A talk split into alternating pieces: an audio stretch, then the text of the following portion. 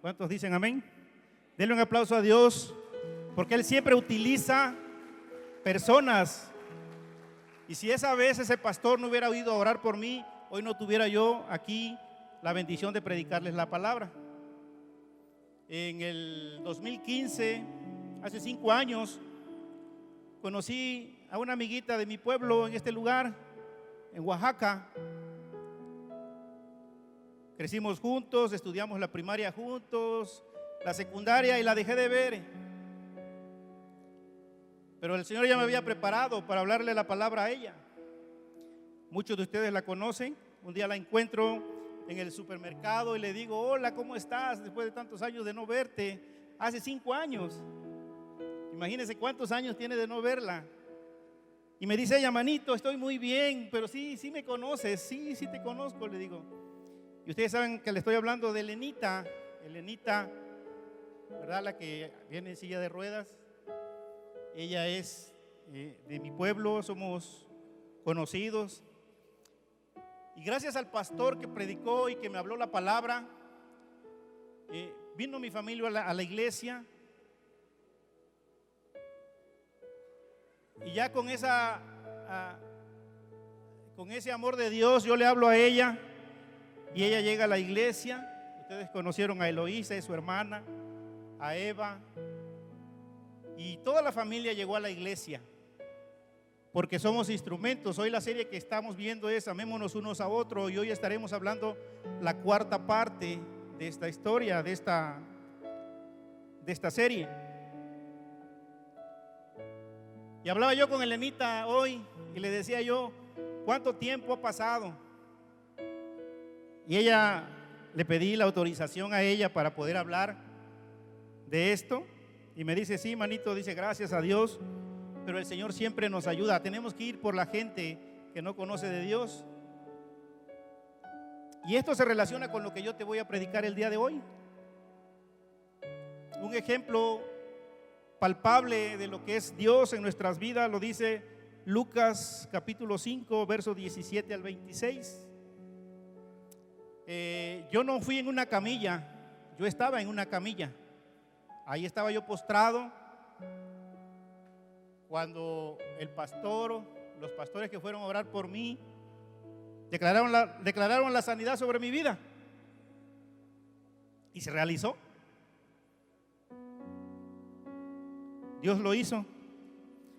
Y dice Lucas 5, un día, mientras enseñaba, estaban sentados allí algunos fariseos y maestros de la ley que habían venido de todas las aldeas de Galilea y Judea y también de Jerusalén. Y el poder del Señor estaba con él para sanar a los enfermos. ¿Con quién estaba el poder? Con el Señor. Repita conmigo, el poder del Señor está conmigo para sanarme. Dice el versículo 18, entonces llegaron unos hombres que llevaban en una camilla a un paralítico procuraron entrar para ponerlo delante de Jesús, pero no pudieron a causa de la multitud. Imagínense cómo aquí la palabra dice que Jesús había regresado a Capernaum a predicar la palabra. Él ya había pasado por ahí. Y en esa ocasión había sanado a un endemoniado. La fama de Jesús se extiende por todo Galilea, por todo eh, Capernaum, y se vuelve famoso Jesús.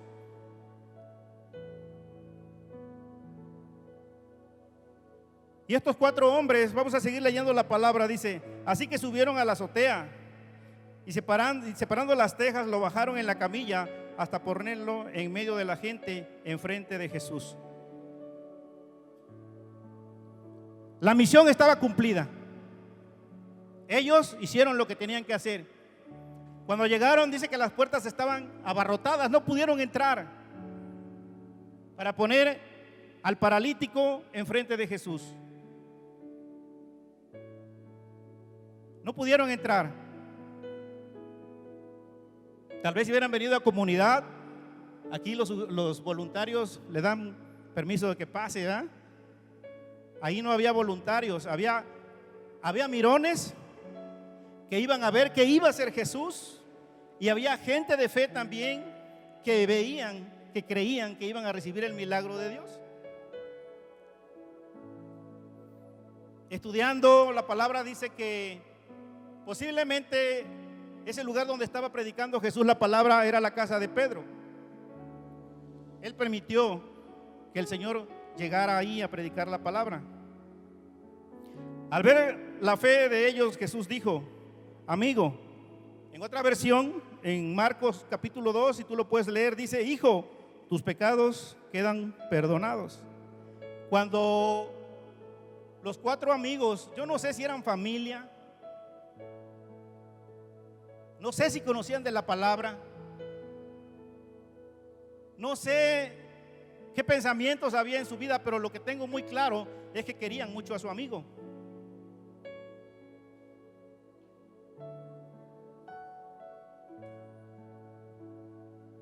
Lo cargaron.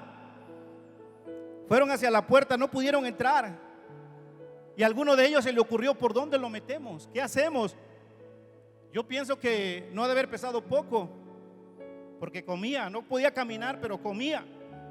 Me imagino que al ver todo que se desmoralizaron, vino tristeza a su corazón. No, ellos buscaron la forma de meter al paralítico a la presencia de Jesús, a la presencia de Dios.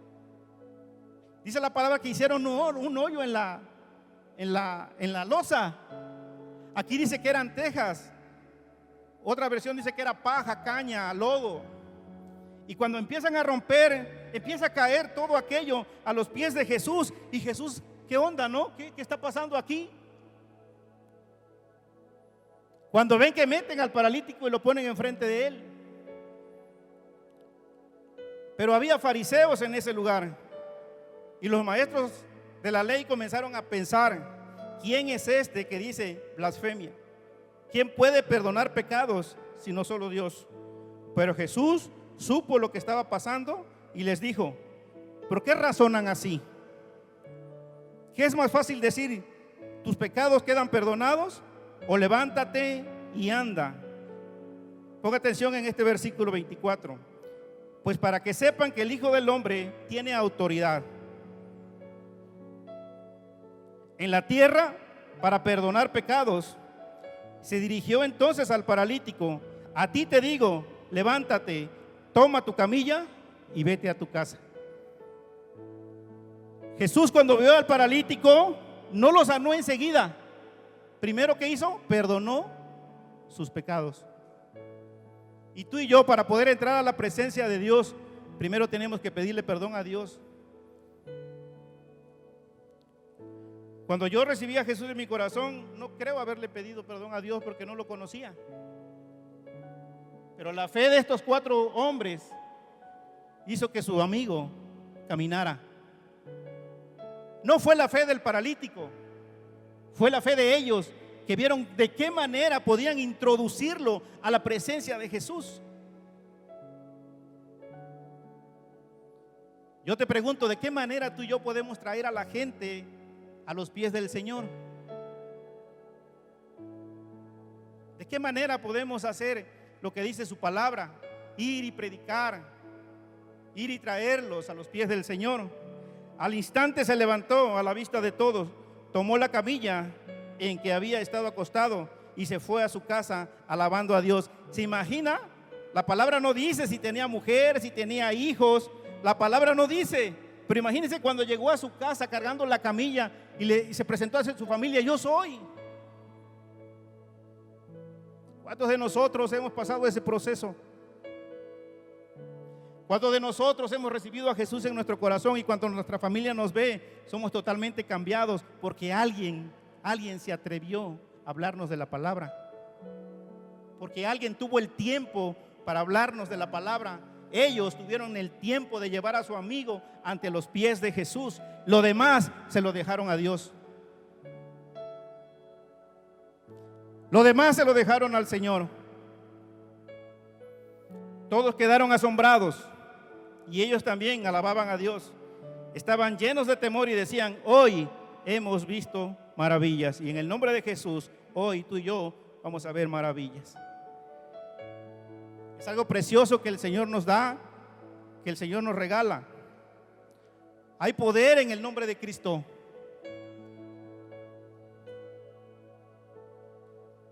En tu boca hay poder. Puedes declarar la palabra para recibir sanidad. En echar fuera demonios. Recibir prosperidad. Cuando la Biblia habla de la sanidad del paralítico, sabemos que, el Señor tenía el poder para sanarlo, pero no se activó hasta que declaró la palabra. Y lo dice en Lucas 5:23, que ya te lo dice. ¿Qué es más fácil? ¿Tus pecados quedan perdonados o levántate y anda? Pues para que sepas que el Hijo del Hombre tiene autoridad en la tierra para perdonar pecados, se dirigió entonces al paralítico. A ti te digo, levanta, levántate, toma tu camilla y anda. Jesús declaró la palabra. Mientras Jesús no le dijo, levántate y anda, el paralítico no se levantaba. Tú y yo tenemos que declarar la palabra del Señor. A eso hemos sido entrenados. Para eso hemos sido preparados, pastores, líderes. Yo platicaba con Elenita y le decía, Elenita, me da mucho gusto que hayas llegado a la iglesia. Y hablamos a veces, miren, cuando no es jactancia, es la obra del Señor en nuestra vida. Pero va a haber personas, aquí hay dos tipos de personas. Unos que vienen por un milagro y otros que vienen a ver qué pasa, a quién se le da ese milagro. La iglesia así se comporta a veces.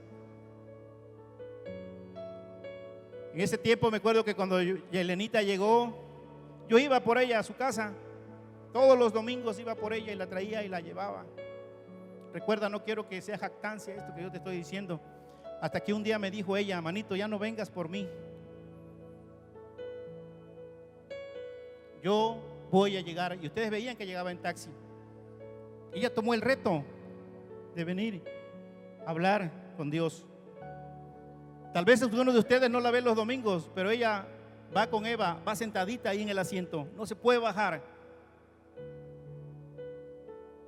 Pero le doy gracias a Dios por su vida porque toda su familia llegó a los pies del Señor. Pero hubo alguien, así como estos cuatro amigos de este hombre, que lo bajaron, lo introducieron para que él se levantara. repito, no sé qué parentesco tenían, pero lo que sí sé es que tenían mucha fe. Y eso es lo que hoy tú y yo tenemos que tener, fe. Yo te pregunto, ¿en qué posición te encuentras tú hoy aquí? La bendición y unción de Dios puede estar en ti, pero se activa cuando lo confiesas. He predicado otras veces sobre Bartimeo. Me impacta mucho a mí esa, esa historia de Bartimeo. Jesús declara la palabra sobre el paralítico, dice, levántate. Bartimeo declara, Jesús, hijo de David, ten misericordia de mí. Y vuelve a gritar, Jesús, hijo de David, ten misericordia de mí. Los discípulos que hicieron y eran discípulos y a veces así nos comportamos tú y yo. Lo callaron para que no gritaran. Cállate, estorbas. Miren, cuando hay una necesidad, Jesús se detiene. Cuando hay una necesidad y tú clamas, Jesús se para. Y Bartimeo gritó, Jesús, hijo de David, ten misericordia de mí. Dice la palabra, que regresa Jesús y le dice, ¿qué quieres que haga por ti? Imagínate Jesús lo que te está diciendo, ¿qué quieres que haga por ti? Pero el ciego ya había declarado la palabra. Dice, quiero ver, quiero recibir la vista, quiero ver.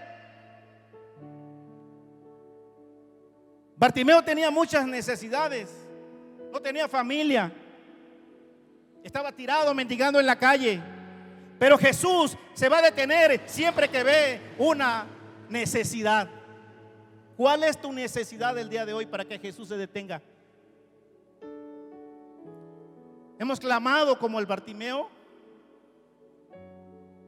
Algo también muy importante dice que al momento recobró la vista. No le dijo, ve y me avisas si ves. Ve y lávate la cara y luego a ver qué pasa. No, dice que al momento recibió la vista y seguía a Jesús en el camino. Muchas veces, y lo, platicaba el pastor Saúl también, recibimos el milagro, el pastor Agustín también lo predicó. y nos vamos. Digo, no es que estemos reclamándole, solamente es un recordatorio de que siempre hay que estar agradecidos con Dios. No importa la circunstancia que estés pasando, Jesús tiene el poder para cambiar esa situación. Jesús se va a manifestar de una u otra manera si nosotros clamamos a Él. La fama de Jesús se estaba propagando por todo Capernaum y lugares donde Él pasaba. Donde Jesús caminaba ocurrían, ocurrían cosas maravillosas. Jesús predicaba a los enfermos, a los endemoniados. Era alguien especial y sigue siendo alguien especial hoy en nuestra vida. Cuando nos, acercamos a Dios, nos acercamos por dos razones. Uno, porque queremos ver qué pasa. Dos, porque tienen o tenemos una gran necesidad. ¿Cuál de esas dos cosas te trajo hoy a ti, a este lugar? Pero si tú viniste por una necesidad, aquí está el que la suple. Se llama Jesús, el Hijo de Dios. Ahora te quiero decir algo. Si tú viniste a ver qué pasa, estás en el lugar correcto. Pero Jesús no va a suplir tu necesidad. Porque Jesús se deleita en un corazón agradecido y con fe. Esa es la clave, esta iglesia, para poder agradar a Dios. Jesús se detiene. Cuando Jesús iba a Jerusalén a la fiesta, se desvía. Se desvía de su camino y va al estanque de Bethesda. ¿Por qué? Porque ahí había una necesidad. Ahí estaba un paralítico que tenía 38 años que no se levantaba. Y Jesús fue hacia él y lo levantó. ¿Cuántos años tenemos nosotros y no hemos atraído la atención de Jesús? Puede ser que un año, dos años, diez años, veinte años. Hay cristianos de por vida. Llevan dos matrimonios. Sus hijos se pierden. Siguen en lo mismo. Jesús es la fuente de vida para todo dolor.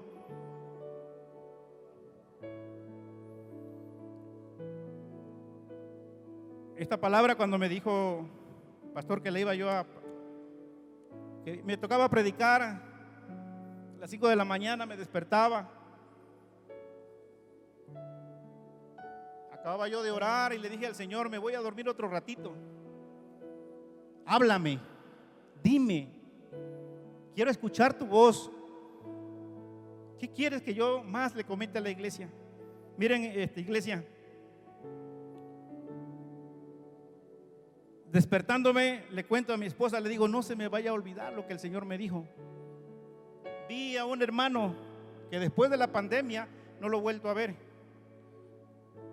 Y lo vi con unos audífonos. No, no era este lugar. Conozco a esa persona. Es mayor ya de edad. Se conecta en línea.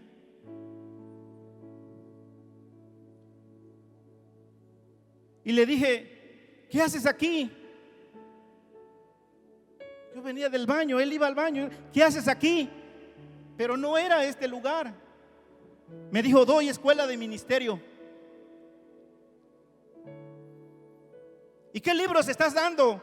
Y me dijo, Ezequiel, así como te lo estoy diciendo, así lo escuché yo.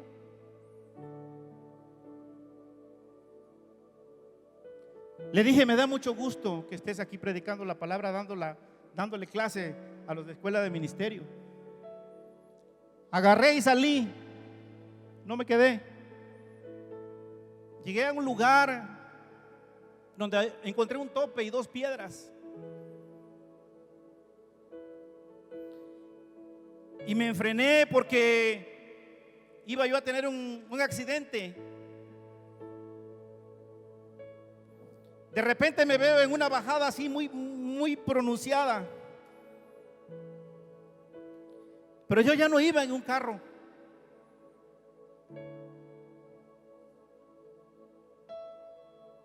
Caminé, bajé, llegué a un puente.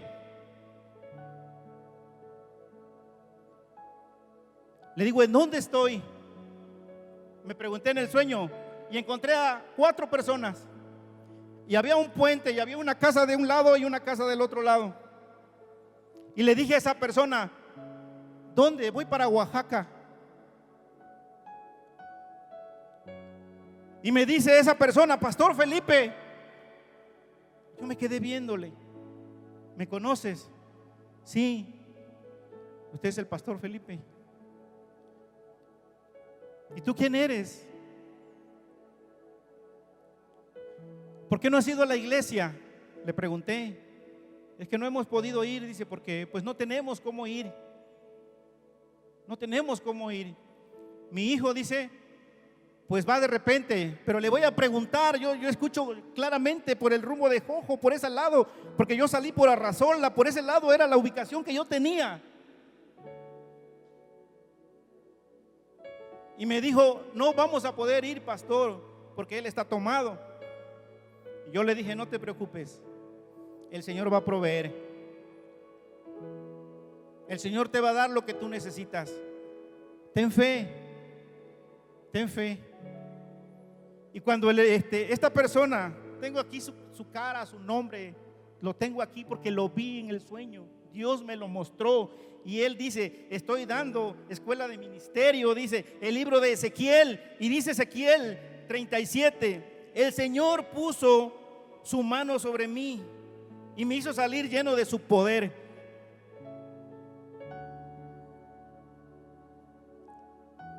Y me colocó en el valle que estaba lleno de huesos. El Señor me hizo recorrerlo en todas direcciones. Los huesos cubrían el valle, eran muchísimos y estaban completamente secos. Entonces me dije, ¿crees tú que estos huesos pueden volver a tener vida? Yo le respondí, Señor, solo tú lo sabes. Eso no lo van a pasar porque no lo mandé. Porque ese fue un sueño que Dios me dio antes de que yo ya había yo hecho mi prédica. Cuatro, entonces el Señor me dijo, habla en mi nombre a estos huesos.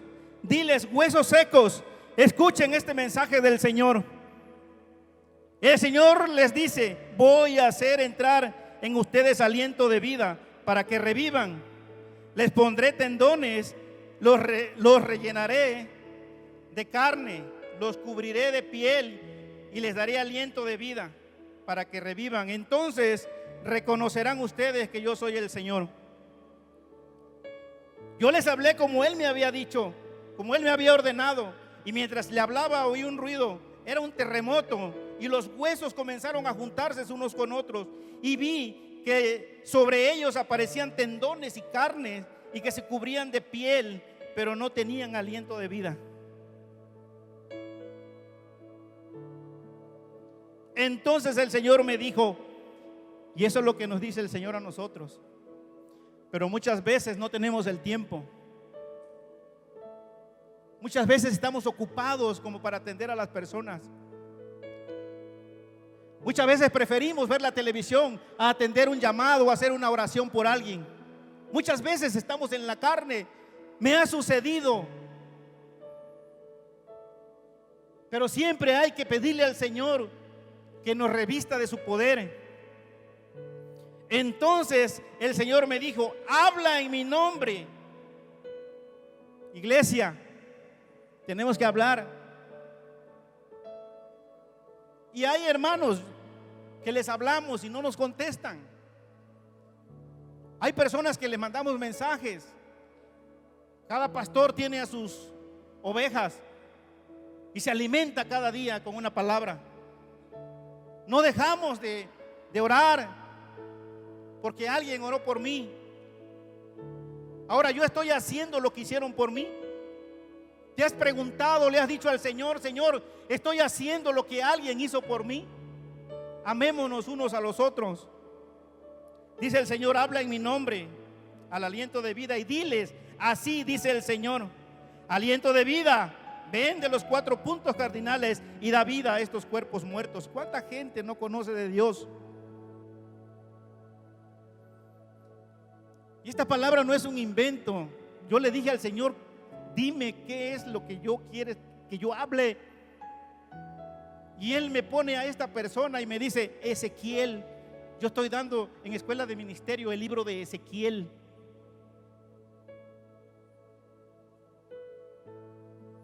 Yo hablé en nombre del Señor como Él me lo ordenó. Y el aliento de vida vino y entró en ellos. Cuando tú hablas, los demonios se van. Cuando tú declaras la palabra, los demonios tiemblan. Cuando tú levantas tus manos y te postras ante el Señor, no hay poder que pueda detener la unción y la gracia del Señor cayendo sobre tu vida. Pero eso no depende de mí, depende de ti. Eso no depende del pastor, depende de cada uno de nosotros.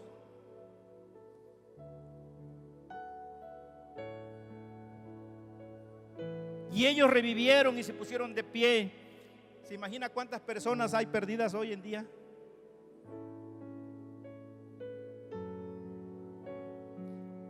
Filipenses 2 dice, completad mi gozo, sintiendo lo mismo, teniendo el mismo amor, unánimes, sintiendo una misma cosa.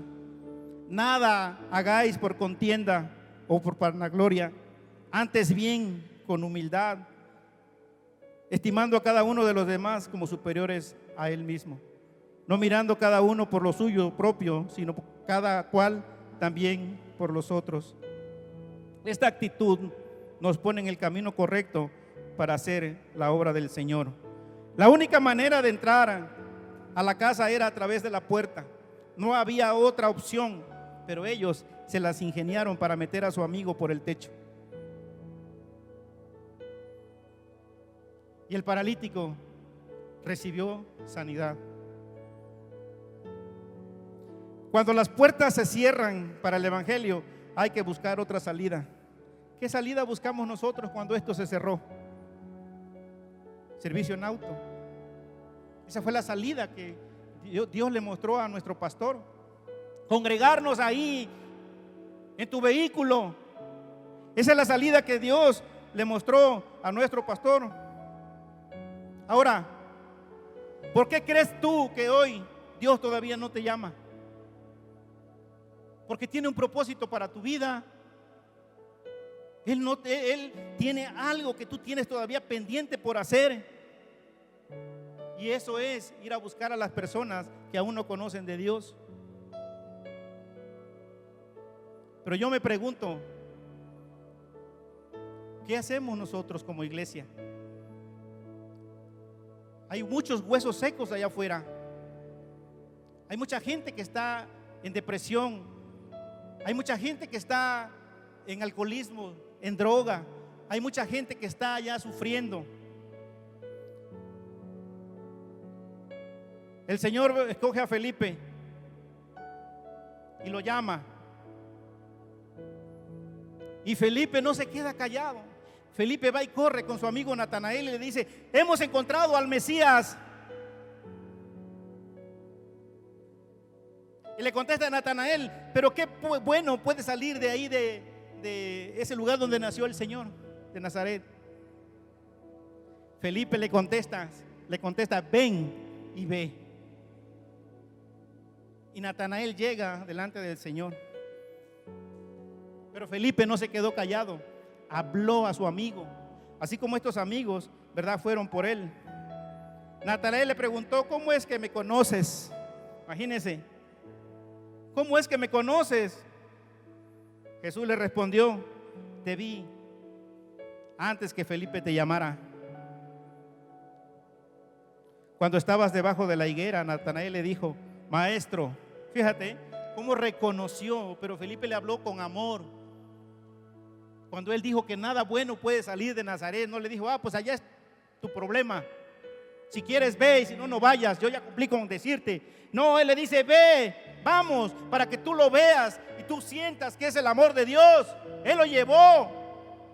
Jesús le contestó, Dice, maestro, tú eres el Hijo de Dios, tú eres el Rey de Israel. Imagínense la revelación que a través de Felipe, porque fue por Natanael, el Señor le da a Natanael.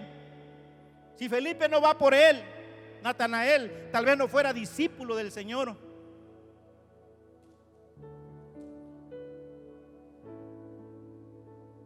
¿Me crees solamente porque te he dicho que te vi debajo de la higuera? Pues vas a ver cosas más grandes que estas. ¿Cuántas cosas quieres ver tú? ¿Cuántas cosas? ¿Cuántas cosas quieres ver tú? Recordemos que la fe es por el oír. Dice la palabra y por el oír la palabra de Dios y se, manifiesta por hablarla y hacerla. La fe se manifiesta por hablarla y hacerla. Si usted no habla con fe, si usted no hace la obra que el Señor le ha venido a dar, que le ha, que le ha encomendado, su fe es muerta. No le ponga otro nombre. No le ponga otro nombre porque no hay fe. Señor dice, cuando el cinturión va con el, con el Señor Jesús, el Señor Jesús le, eh, está ahí y le dice al cinturión, mi, mi siervo está paralítico, está enfermo. Dice Jesús, voy para allá. Le dice el cinturión lo siguiente, fíjate lo que le dice, Señor, no merezco que entres bajo mi techo, pero basta con que digas una sola palabra y mi siervo quedará sano. ¿Qué dijo? La fe, la fe, porque yo dice, soy hombre sujeto a órdenes superiores y también me sujeto. Pero él dijo, solamente declara la palabra y mi siervo será sano. Y cuando Jesús le dijo al paralítico, levántate y anda, recoge tu camilla y vete, activó la palabra. Yo te quiero decir que cuando Bartimeo clamó, no fue Jesús, no fue Jesús el que hace el milagro. Fue la fe de Bartimeo que activó el poder de Jesús para que Bartimeo pudiera ver. Sin fe, dice la palabra, es imposible agradar a Dios. Algo muy importante que dice el Señor. Provocamos, provocamos que nuestra actitud, provoquemos que nuestra actitud y pensamientos cambien positivamente porque afirmamos aquello que sucederá. Y dice la palabra en Mateo, les aseguro que todo lo que ustedes aten en la tierra quedará atado en el cielo. Declarando la palabra. Y todo lo que desaten en la tierra quedará desatado en el cielo. Además les digo que si dos de ustedes en la tierra se ponen de acuerdo sobre cualquier cosa que pidan, les será concedido por mi Padre que está en los cielos. ¿Te puedes poner de pie, por favor? Yo no sé en qué situación vengas hoy. Yo no lo sé. A lo mejor vienes desanimado. A lo mejor vienes sin esperanzas. A lo mejor sientes que todo se terminó. Pero el Señor sí sabe lo que tú necesitas. Y si tú hoy vienes con fe, así como los amigos del paralítico, así como la fe de Bartimeo, yo no sé cuándo te va a dar el Señor lo que tú necesitas. Pero la palabra dice que si Él va conmigo, ¿quién podrá estar en contra de mí? Vamos a... Cierra tus ojos. Imagínate a Jesús delante de ti. Imagínate a Jesús que te dice, levántate. Levántate. Jesús te dice, levántate. Solo tienes que creer.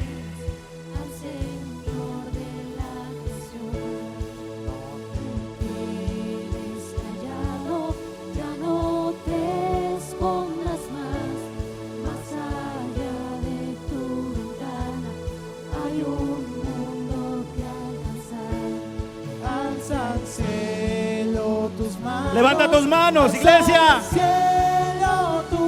Y danza como ese paralítico cuando pudo caminar, danzó. Bartimeo cuando pudo ver, siguió a Jesús en el camino. El paralítico de Bethesda cuando pudo caminar, corrió y le dio gracias a Dios. El leproso se levantó y glorificaba al Señor. Iglesia, glorifica a Dios. Iglesia, sacúdete, muévete. Dile, Señor, el propósito que tú tienes para mí, yo lo puedo ver.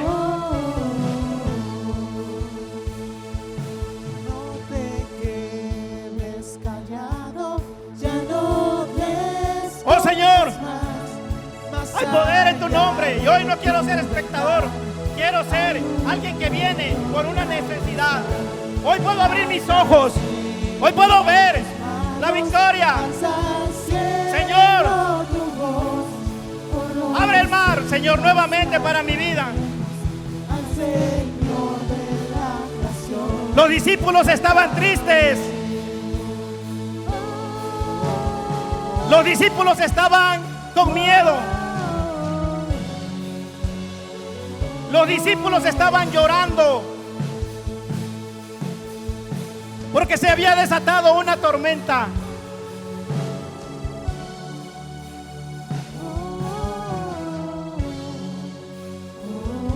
Jesús, mientras tanto, estaba en la proa, en la popa, durmiendo sobre un cabezal. Así que los discípulos lo despertaron. Despierta Jesús. Despiértalo. Dile, Señor, aquí estoy. Dice la palabra, Él se levantó y reprendió al viento y ordenó mar, silencio, cálmate. El viento se calmó y todo quedó completamente tranquilo. Quédate tranquilo. Quédate tranquilo porque todo quedará en calma. La situación que tú estás pasando, Dios la sabe. La situación que tú estás pasando, la que yo estoy pasando, Dios la sabe. Dios no es un ignorante. Dios sabe de qué tenemos necesidad. Los discípulos estaban con miedo. Y tal vez así estemos tú y yo hoy por lo que está pasando en el mundo. Pero Dios te dice, yo te levantaré. Yo soy tu pastor y nada te va a faltar. Amén. Dale un aplauso a Dios no te quedes callado. Vamos, vamos, vamos. El pecado no me puede atar. Nuestro Dios, el vivo está. Iglesia.